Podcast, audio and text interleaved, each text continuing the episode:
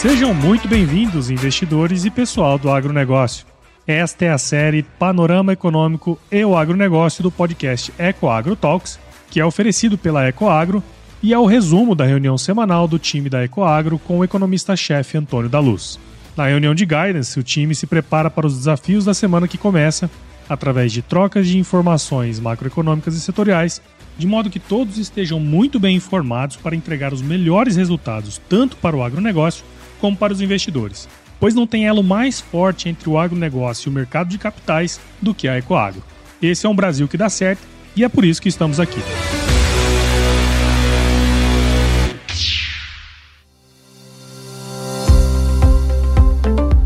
Olá, investidores! Olá, pessoal do agronegócio! Que bom, que bom que vocês estão aqui conosco também nesta semana, que vai do dia 20 ao 24 de fevereiro, uma semana de carnaval, portanto mais curta no Brasil, agora não menos turbulenta e não menos importante para a nossa reunião de guidance semanal. Essa semana, pessoal, enquanto a maior parte do povo brasileiro está pulando o carnaval, nós do agronegócio estamos olhando para cima. Estamos olhando para cima e, na verdade, não é dessa vez nem por conta de falta de chuva ou excesso de chuva, é por conta das aves migratórias, que trazem com elas gripe aviária. E nós acabamos de ter um caso na semana passada confirmado no Uruguai. Vou falar disso logo em seguida. Afinal de contas, esse é um assunto muito importante e você, investidor, você, operador do agronegócio, tem que estar bem informado sobre esse assunto para não entrar em pânico, mas também não deixar de conhecer a realidade. Então, mais para frente nós vamos falar desse assunto, porque antes nós vamos falar do panorama macroeconômico onde temos informações muito importantes para compartilhar e diretrizes para discutir, uma vez que nós estamos com uma mudança de tendência na taxa de juros nos Estados Unidos. Esta taxa, que já estava sendo vista como dada, ou seja, o mercado imaginava mais uma alta de 0,25 e no máximo, na pior das hipóteses, outra de 0,25. Parece que esta, este teto, este máximo, ganhou um novo teto, uma nova máxima. E isto tudo por conta dos dados de janeiro que foram divulgados ao longo da semana que passou. E tudo isso traz uma reflexão mais aprofundada e, e ao mesmo tempo uma, um componente a mais para imaginarmos que os juros aqui no Brasil podem não terem chegado no seu limite de alta uh, na temporada 2023. Como já conversamos em podcasts anteriores, em episódios anteriores da nossa reunião, Uh, nós trouxemos aqui uh, diversas vezes, eu não vou aqui voltar uh, e, e, falar desse assunto novamente, mas quem quiser, quem tiver interesse, ouça episódios anteriores, onde nós explicávamos as razões pelas quais entendemos que dificilmente o Banco Central irá baixar os juros nesse ano, e no seu último comunicado ele deixou claríssimo, claríssimo, que fará o que tiver que ser feito, e se tiver que subir os juros, o Brasil subirá os juros. Então, estes dados e essa nova perspectiva para os juros nos Estados Unidos, além de muito ruim para a economia global, com impactos em câmbio, com impactos também aqui no nosso nível de juros. Começou porque o IPP, que é o índice de preços ao produtor lá nos Estados Unidos, lembrando que eles têm o CPI, que é o equivalente ao nosso IPCA aqui, o índice de preços ao consumidor, e eles têm o IPP, que é o, o índice de preços ao produtor, análogo ao nosso IPP aqui. Então, lá nós tivemos uma elevação significativa na inflação no nível do produtor. E lembrando que inflação no nível do produtor está grávida da inflação do preço ao consumidor, porque, como já discutimos em reuniões anteriores, sempre há uma tentativa, uma pressão de repassar os preços uh, do nível do atacado no nível da produção para o consumidor. Nem sempre esse repasse é bem sucedido, depende das elasticidades. Agora, parcialmente, é, de fato é, E sempre se tenta, evidentemente. E o mercado estava trabalhando com uma estimativa de aumento em janeiro do IPP lá nos Estados Unidos de 0,4 e a inflação acelerou para 0,7% em janeiro. E isso trouxe, evidentemente, uma preocupação muito grande, fez com que os índices de bolsa nos Estados Unidos tivessem uma queda bastante significativa. Isso tudo aconteceu na quinta-feira da semana passada e começou a colocar a política do Fed em dúvida sobre o teto dos juros. E para complementar as preocupações em relação à inflação nos Estados Unidos, nós tivemos aí sim o CPI, que é o índice de preços ao consumidor, lá sendo acelerado para 0,5% na coleta de janeiro e, evidentemente, no comparativo mensal. Então, nós estamos em 12 meses com uma inflação nos Estados Unidos de 6,4%, ante os 6,5% do mês anterior. Então, estava 6,5, caiu apenas para 0,4. Isso trouxe um enfraquecimento no processo de desinflação nos Estados Unidos. Então, veja, nós todos aqui vamos sentar na cadeira, é, numa cadeira, num assento, numa reunião do Fed. Olha só, nós estamos olhando os dados de inflação. Eu vejo uh, o enfraquecimento do processo de desinflação ao nível do consumidor e vejo uma aceleração da inflação no nível do produtor, que sabemos bem que tentará repassar essa inflação para frente Logo, isto é pressão para o CPI ali adiante. E como se isso não bastasse, como se isso não bastasse, melhora ainda mais os dados de desemprego melhoram no sentido de crescimento econômico, da vida das pessoas, etc. Mas termos uma, um índice de desemprego de apenas 3,4%, que é o menor desde antes da pandemia. Nós temos aqui um nível de desemprego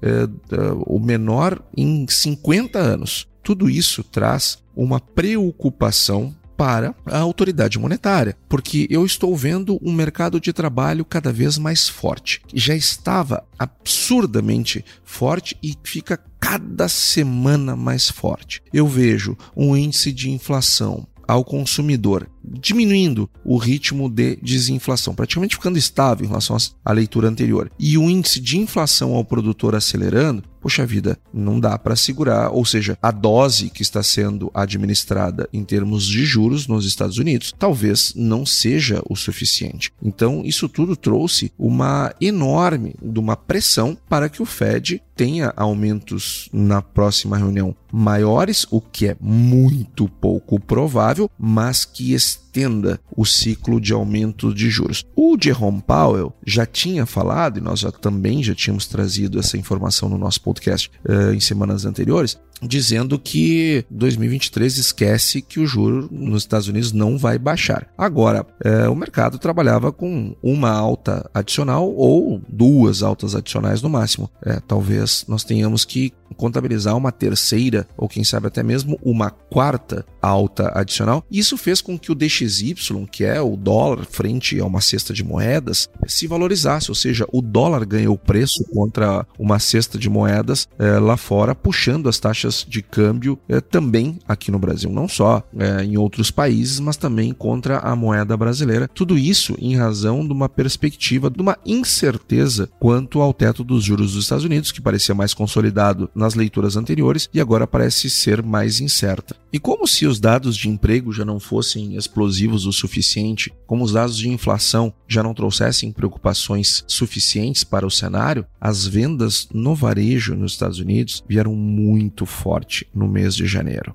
Então, é, se esperava um avanço de 1,8% nas vendas do varejo e elas vieram 3%. Então veja, qual é o objetivo de aumentar a taxa de juros? É justamente desacelerar a economia, reduzir a base monetária, é, esfriar um pouco a máquina. Mas a máquina está aquecendo. Ela está aquecendo medida pelos níveis de vendas no varejo, está aquecendo pelos níveis de emprego. Então, isso tudo traz uma necessidade de reposicionamento das expectativas uh, perante ao limite dos juros nos Estados Unidos. Uh, e, de novo, com consequências na taxa de câmbio e com consequências também na nossa própria taxa, que já estava incerta, e diante do que aconteceu eh, lá nos Estados Unidos com esses indicadores se torna mais incerta ainda a uma redução nos juros mesmo em 24 e para 23 reforça a tese daqueles que acreditam que nós teremos alta nos juros neste ano. É bom lembrar que ainda este economista não acredita em aumento de juros em 2023, em que pese o comunicado do Banco Central tenha sido contundente no sentido de que sim,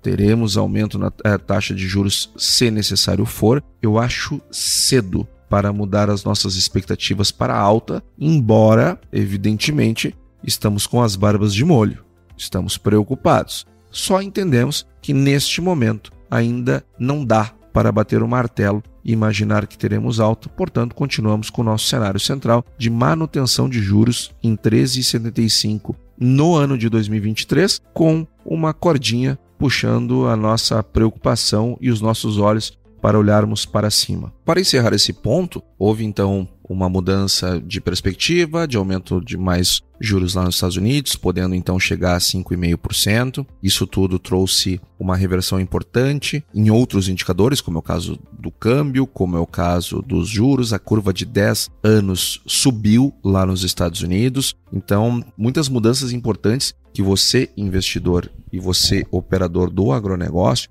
precisa ter clareza antes do processo de tomada de decisão. Afinal de contas, todos nós somos tomadores de crédito ou dependemos é, das taxas de juros para a remuneração é, dos nossos papéis. Quando olhamos para o Brasil, trazemos o nosso olhar aqui para a nossa paróquia. Primeira coisa que eu quero trazer aqui é uma discussão sobre as expectativas que estão sendo trazidas aqui pelo Boletim Focus do Banco Central, aquele o qual faço parte, como informante, evidentemente. E o IPCA, ele aumentou na semana passada, lembrando que este podcast sai antes do relatório da segunda-feira, ser divulgado pelo Banco Central, mas na semana passada ele aumentou pela nona semana consecutiva a expectativa de inflação para o IPCA, nove semanas seguidas atingindo 5,79. E para 2024, que é o horizonte relevante das expectativas de inflação, aquelas que o Banco Central tem que decidir agora, subiu pela quarta semana consecutiva, batendo um número mágico, 4%, ou seja, atingiu 4% a expectativa de inflação em 2024.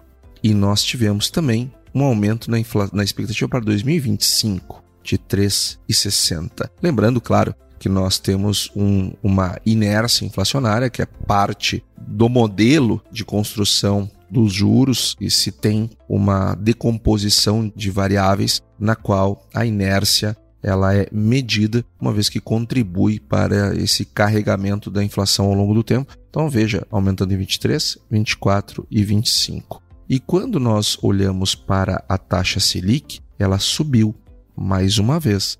A expectativa estava 12,50 e subiu para 12,75. Então você percebe, é, nosso membro aqui da nossa reunião de guidance semanal, que é patrocinada e oferecida pela Ecoagro, que é a maior securitizadora de ativos do agronegócio brasileiro, que os juros estão subindo.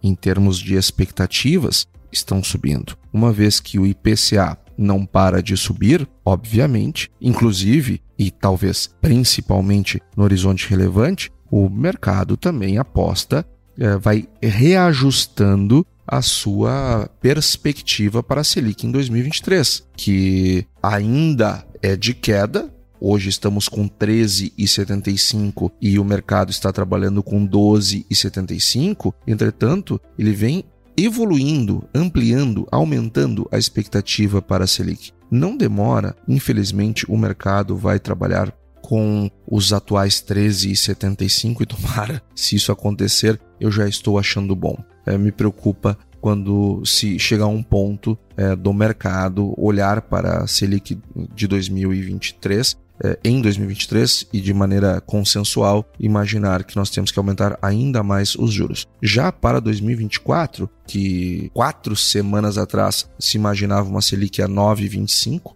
já estamos com 10%.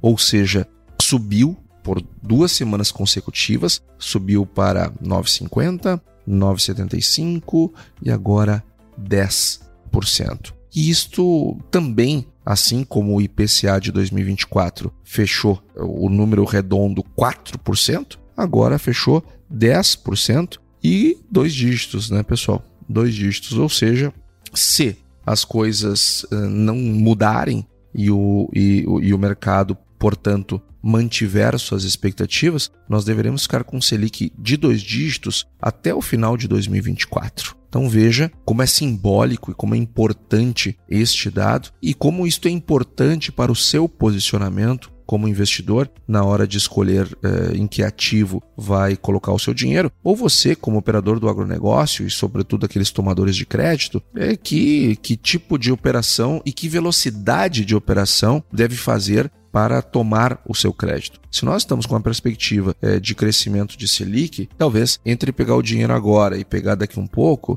é, desde que se faça um bom uso para ele nesse momento, talvez seja uma alternativa interessante se a operação for pré-fixada para garantir eh, juros um pouco mais baixos do que seria. Agora todos esses aumentos, todas essas perspectivas, elas estão acontecendo não é o acaso. Elas estão ocorrendo porque o processo de desinflação no Brasil foi interrompido. Nós deveremos ter uma nova revisão das expectativas do Brasil sob a luz dos dados que vieram da economia americana, que fazem com que tenhamos um outro olhar sobre juros lá, como nós já falamos na primeira parte, mas também por conta de todo esse imbróglio que está sendo criado é, entre governo federal e também Banco Central, é, onde o governo federal tem atacado, atacou bastante o Banco Central, e nós tivemos na semana passada, olha só que coisa curiosa, nós tivemos na semana que passou uma reunião do Conselho Monetário Nacional. Reunião essa envolta de muita expectativa porque, enfim, dadas as falas do presidente da República, se imaginaria, e também as falas de alguns interlocutores do governo federal, que às vezes a gente tem uma certa dúvida, quando a imprensa não menciona a fonte, trata como fonte é, alguém do governo, coisa do tipo, a gente nunca sabe se aquela informação ela é relevante ou ela é um fogo amigo, porque infelizmente acontece muito isso. Agora, o fato é que, dado toda a celeuma e a repercussão, se imaginava que o Conselho Monetário reunido traria uma discussão sobre uma revisão das metas de inflação. Mas o próprio ministro Fernando Haddad se apressou antes da reunião de dizer: não, isso não está em pauta, ou seja, não foi pautado. E na reunião, é, pelo menos daquilo que foi divulgado, esse assunto sequer foi tratado. Então, o Conselho Monetário Nacional, sobre o comando de Fernando Haddad, sob a presidência de Fernando Haddad, a, com a presença e cadeira, assento e voto da ministra do Planejamento, Simone Tebet, não trouxeram revisão da meta de inflação para o Banco Central. E aí eu fico me perguntando, então, para que criar toda esta celeuma? Se o Conselho Monetário Nacional, presidido pelo Fernando Haddad, não trouxe revisão da meta, para que então trazer toda aquela celeuma? Agora, isto não significa que eu estou querendo, ah, então queria que tivesse feito. Não, não, não. Eu achei super responsável da parte do ministro da Fazenda não pautar esse assunto. Porque se eventualmente essa meta do Banco Central, ela, se ela fosse revisada para cima, o processo de desancoragem das expectativas, que lembrando, nós já estamos com as expectativas desancoradas. Não é por acaso que eu falei aqui do, do, das mudanças do relatório Focus, nós estamos pela nona semana consecutiva aumentando a projeção de inflação para 2023 e pela quarta semana consecutiva aumentando a expectativa de inflação para 2024. Ou seja, se estamos aumentando, nós estamos desancorando, desancorando lá do centro da meta. Então, imagina se o Conselho Monetário inventa de trazer essa discussão ou eventualmente até mesmo revisar para cima. A desancoragem seria muito maior e isto exigiria um Banco Central ainda mais ativo em termos de aumento de taxa de juros. Então, uma postura correta do ministro da Fazenda, presidente do Conselho Monetário Nacional, de não pautar esse assunto. Demonstrou uh, entendimento e maturidade. Não tem nada que ver com o mercado, ah, porque o mercado quer isso, porque não quer. Não tem nada que ver com o mercado. Isso é ciência, isso é forma de fazer é, política monetária. Não tem nada, não é para agradar é, bancos, não é para agradar mercado, não, não é nada disso. O mercado somos todos todos nós. É, isso é política monetária sendo feita com mais seriedade. E o presidente Lula, ele também teve uma postura madura nessa semana que passou, que traz, enfim, um frescor para as perspectivas de resultado primário no final do exercício de 2023, quando elevou em apenas 18 reais o salário mínimo, trazendo o salário mínimo de R$ 1.302 para R$ 1.320, ou seja, apenas 18 reais, que tem um impacto aproximado de 6 bilhões de reais nas contas de 2023. O que, lógico, que foi criticado pela CUT, a CUT fez duras críticas ao governo neste ponto, bom, é o papel dela. Entretanto, isto mostrou uma postura de preocupação com o resultado fiscal muito maior do que estava sendo visto até então. Mesmo assim, nós deveremos ter um déficit primário bastante importante em 2023, na casa de 1,5%. Agora, uh, se houvesse um aumento maior, mais próximo de 1.400, como foi discutido uh, no período eleitoral, bom, esse impacto já seria bem maior e a despreocupação com o fiscal ficaria explícita, ficaria escancarada, o que não foi o caso. E também houve por parte do governo o um anúncio de que a tabela do imposto de renda ela vai ser corrigida e, e, não estarão sujeitos à cobrança do imposto de renda aqueles uh, salários uh, de até R$ 2.640, que é exatamente dois salários mínimos. Lembrando que a taxa de isenção atual ela é de R$ 1.900. Então, o progresso de isenção em termos de imposto de renda foi maior. Isso demonstra, por parte do governo, um processo de comunicação mais madura. Tomara que continue nessa batida. Uh, equilíbrio fiscal não é para atender uh, mercado, é para atender o próprio governo ali na frente. Porque, enfim, não se sustenta uma economia que gasta mais do que arrecada ao longo do tempo. Ecoagro o elo entre o agronegócio e o mercado de capitais. E agora, vindo para o agronegócio, eu quero aqui trazer uma preocupação, aquela que eu anunciei lá no início da nossa reunião de guidance. É, nós tivemos um episódio de gripe aviária registrada no Uruguai. Então aqui num país vizinho, tá? Infelizmente, o problema está nas nossas cercanias, está nas nossas barbas. E deixa primeiro eu te dizer qual é o potencial impacto de uma gripe aviária atingindo o Brasil. Seria devastador para a avicultura, porque a avicultura brasileira é uma das maiores do mundo e é uma das principais atividades econômicas do agronegócio brasileiro é a avicultura. Seria desastroso. Não é somente a produção de aves, mas também temos a produção de ovos. Isso tudo seria muito ruim para o setor, mas os, os problemas não ficariam somente aí. Se tivéssemos um episódio de gripe aviária num rebanho comercial, os mercados começariam a fechar para o Brasil e isso teria impactos no mercado de grãos, de soja e milho em particular. Milho e soja, dando a ordem mais precisa. É, ou seja, a conta não ficaria apenas com os aviários e com a indústria do frango, de carne de frango. Ela ficaria também com as tradings, com as cooperativas, com as cerealistas e assim por diante. Ou seja, nós teríamos uma, um efeito em cadeia muito grande, lembrando, né, pessoal? Já falamos aqui em outras reuniões que a maior indústria do Brasil é a indústria de abates. Esta é a maior, eu não disse a maior indústria do agro, eu falei a maior indústria do Brasil é abates. O maior segmento em faturamento no Brasil é abates. Não é carros, não é petróleo, não é, é abates. Então, nós teríamos um impacto muito significativo na nossa maior indústria brasileira. Lembrando que a indústria de ração é uma das maiores indústrias do Brasil. Então, nós teríamos, é, seríamos afetados por vários ângulos. Esse então é o cenário desastroso, tá? E é isso que você vai ler no jornal. É isto que a imprensa já está trazendo, uma preocupação maluca, uma coisa incrível, porque de fato existe esse potencial. Mas eu preciso te dizer o seguinte: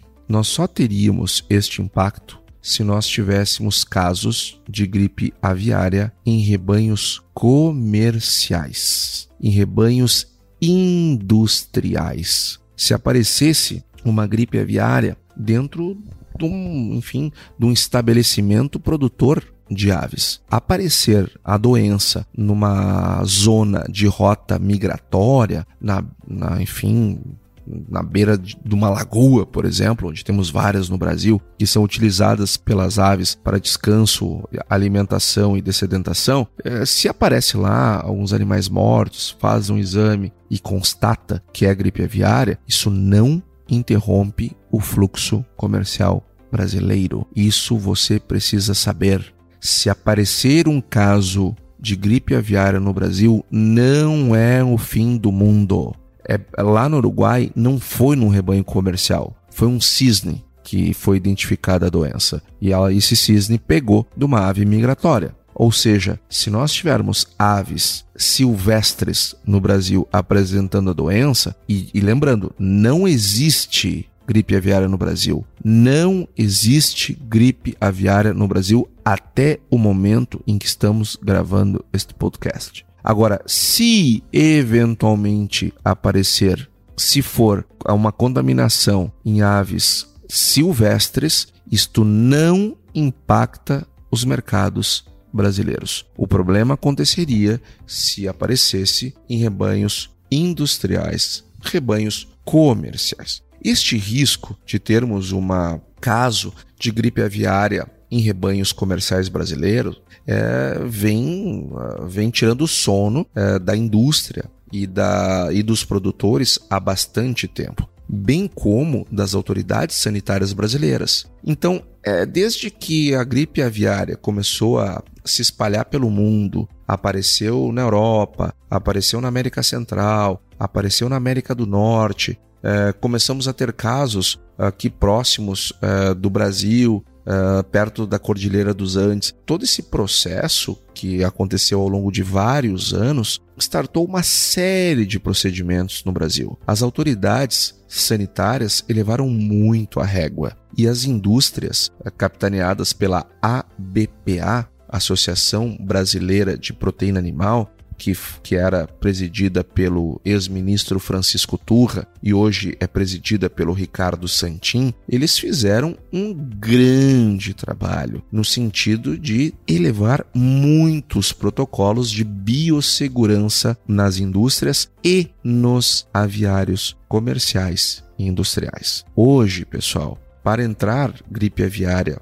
Uh, num aviário comercial é muito difícil porque existem muitos protocolos que devem ser seguidos pelos colaboradores, pelo pessoal de carga e descarga, todo mundo que se aproxima de um aviário tem toda uma série de checkpoints que são utilizados para proteger estes aviários. Então, é, de termos um caso de gripe aviária no Brasil e este atacar e atingir o, o, os rebanhos comerciais brasileiros, tem muito, tem um caminho muito longo. Então, hoje, o que, que está sendo feito em todo o Brasil, em particular no Rio Grande do Sul, porque é o estado é, vizinho do Uruguai. Então, reforço nas medidas preventivas e protocolos de biosseguridade é, em todo o sistema produtivo é, já é uma régua bem elevada e cada vez maior. No eventual problema de identificação de uma ave morta mesmo que silvestre, evidentemente, deve ser avisado imediatamente às autoridades para que seja feita a, a, coleta e a avaliação daquele animal. Está sendo feito também o recolhimento de aves domésticas e até mesmo comerciais que são criadas soltas é, com acesso a piquetes, estão sendo